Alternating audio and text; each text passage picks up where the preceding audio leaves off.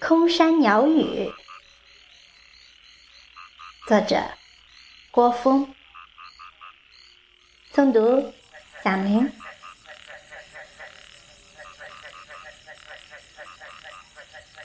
到山上来，我最喜欢的事就是听鸟叫。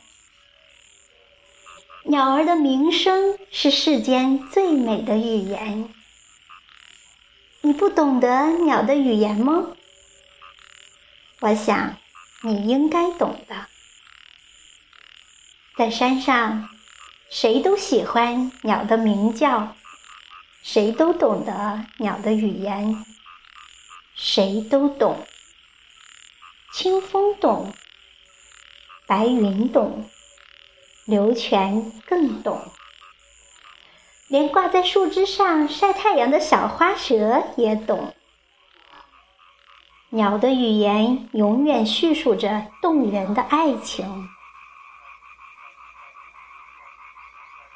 在招来金色的阳光里，我喜欢用大把的时间去提听两只鸟在我头顶上鸣叫。他们总是用五个不同的音符串成一支歌，一支先唱，另一支接着，缠缠绵绵，重重复复。透明的情意像滑滴在青石上的一线灵泉，从歌声里进落。我在小时候就很熟悉这种鸟。绿背黄纹，有一只小巧的红船。我喜欢它们灵活的体态，更喜欢它们的样子，依偎着，厮磨着，总是分不开呀。那时我不知道它的名字，现在仍然不知道。它究竟是哪种鸟呢？想着想着，自己却不禁失笑了。真是太傻！名字有什么用？人们喜欢各种好听的名字，鸟不一定喜欢。鸟喜欢唱的歌，人不一定能听懂。其实。人爱不爱听都是一样，鸟是唱给鸟听的。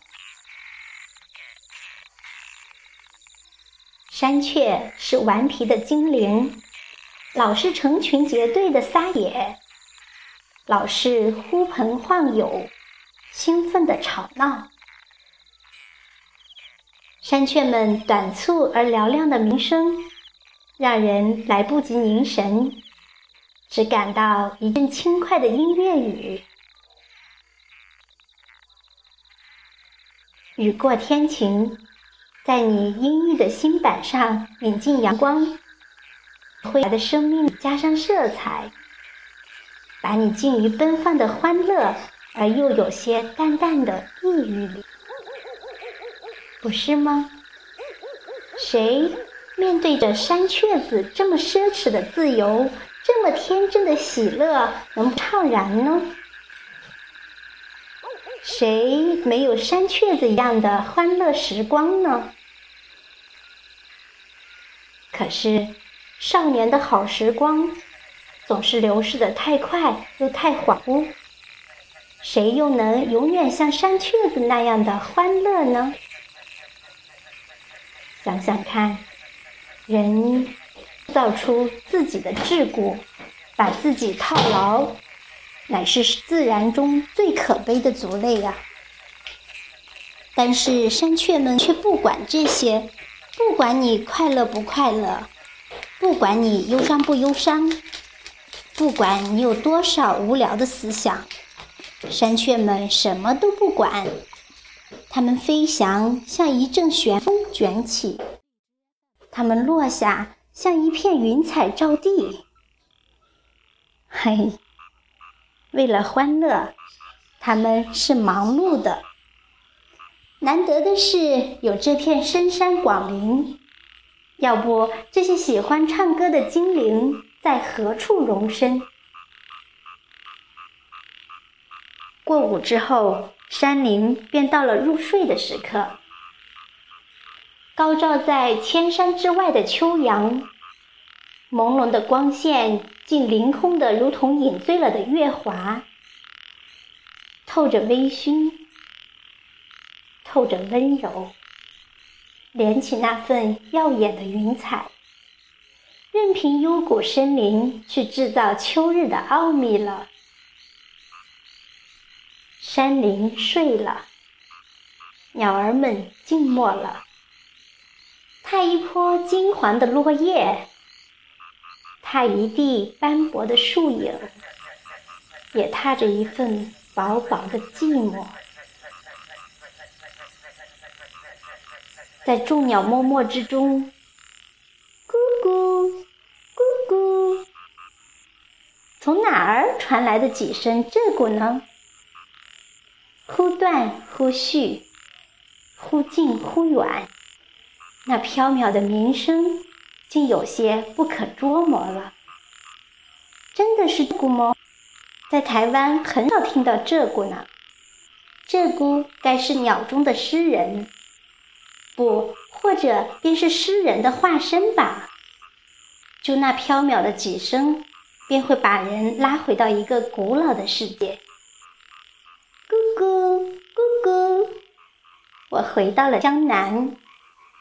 咕咕咕咕，我沐着淡烟疏雨，石头城的苔痕更加暗绿了啦。长檐飞鸟的小街更加寂寥了啊。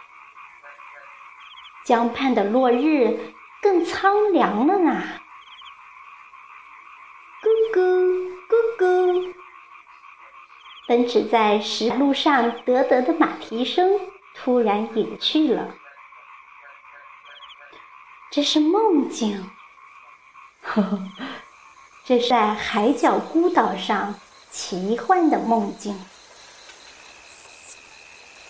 是的，我知道这是梦，可是我多么喜欢重温。到山上来，且闭起眼睛，不要再浏览风景，好好的听听鸟叫吧。鸟儿们用一百种声调在欢唱，仙乐飘飘，回荡在峰峦间，流淌在涧谷间。你不是从这美妙的清音中已经听到自然的消息和人世的沧桑了吗？那么，除了敞开自己的心灵，还安做些什么呢？还要做些什么呢？我想做一只鸟，在山中。